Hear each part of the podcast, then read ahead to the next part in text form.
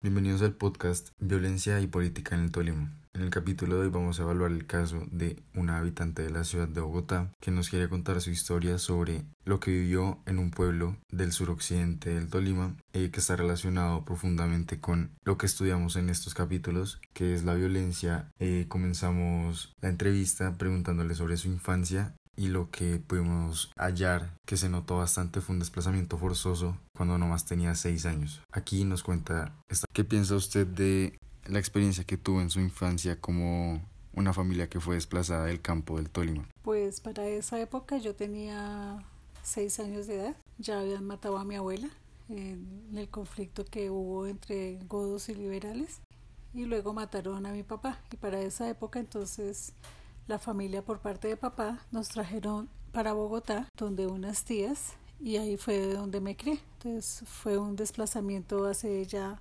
48 años. La respuesta de Maritza seguramente deja algunas dudas sobre lo que significa ser godo o lo que significaba eh, ser chulavita. Estos son términos que son muy interesantes para el estudio de este caso, ya que nos permite analizar desde el punto de vista del relator cómo ella ve este, este, este, estos eventos que sucedieron con su familia desde su perspectiva que ciertamente ha sido arraigada por su familia y por, por, todos los eventos que han sucedido. En primer lugar, la palabra Go, según un artículo de la revista Semana publicado el 28 de enero de 2016, eh, son, es una palabra que desprestigia ideologías. Ciertamente, eh, ahorita en esta no es, no es correcto y no, no está bien visto desprestigiar una ideología conservadora, liberal, de cualquier umbral político. Y eh, ser Go era ciertamente a lo que se referían cuando eras conservador.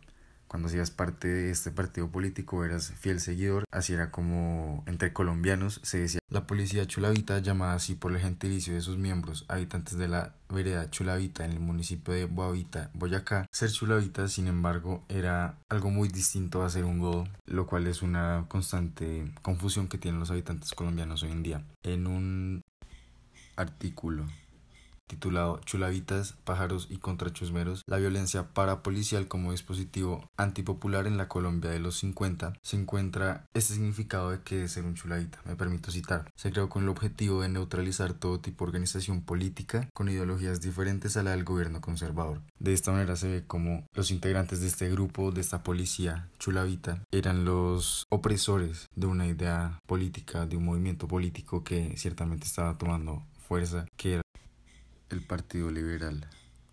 Ahora bien, nos permitimos analizar cómo era la vida de Joaquín González Cerrato, un hombre que nació en el pueblo de Dolores en 1912 y ciertamente está relacionada con esta historia de vida de Maritza. ¿Cuál era la opinión política de su abuelo y la calidad de vida que tenía en Dolores, Tolima? En esa época mi abuelo pues era lo que llaman en esa época como terrateniente, era dueño de muchas propiedades, de muchos eh, potreros que se llaman, eh, tenía varias fincas, tenía varios potreros, tenía ganado, tenía una posición alta, se puede llamar. Entonces fue cuando lo secuestraron tres veces. Eh, mi papá ya estudiaba acá en Bogotá en la Escuela General Santander eh, y para esa época eh, pues como había tanto conflicto armado porque ahí se fundó la, la guerrilla en, en, Planadas y en Dolores Tolima entonces eh, decían que eh, lo habían secuestrado los guerrilleros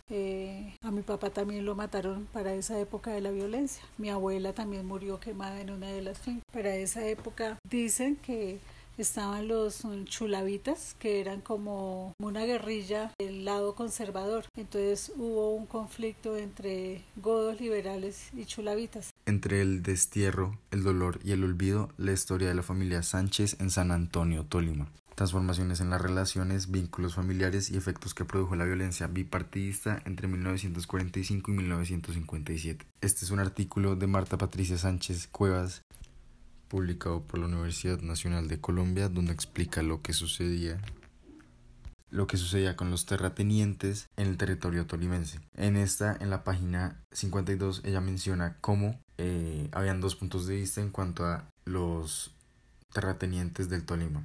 Por una parte, eh, la policía chulavita era la que tenía que salvaguardar la seguridad de los terratenientes conservadores, pero por otro lado, estos mismos eh, perpetuadores de la paz eran los que agredían y efectuaban violentamente eh, su, su honor en cuanto a esta ideología conservadora que ellos debido a esto nos es difícil eh, pensar en nuestra audiencia contemporánea, en nuestra audiencia joven, que ciertamente no, no, no debe entender cómo por tener una creada en un municipio de Boyacá, algo tan trágico y algo tan triste puede ocurrirle a una familia tolimense en el pueblo de Dolores. Preguntamos si para Maritza el perdón es algo en lo que ella piensa y cómo todo esto, cómo esta historia de vida afecta el punto de vista que tiene sobre la actualidad colombiana.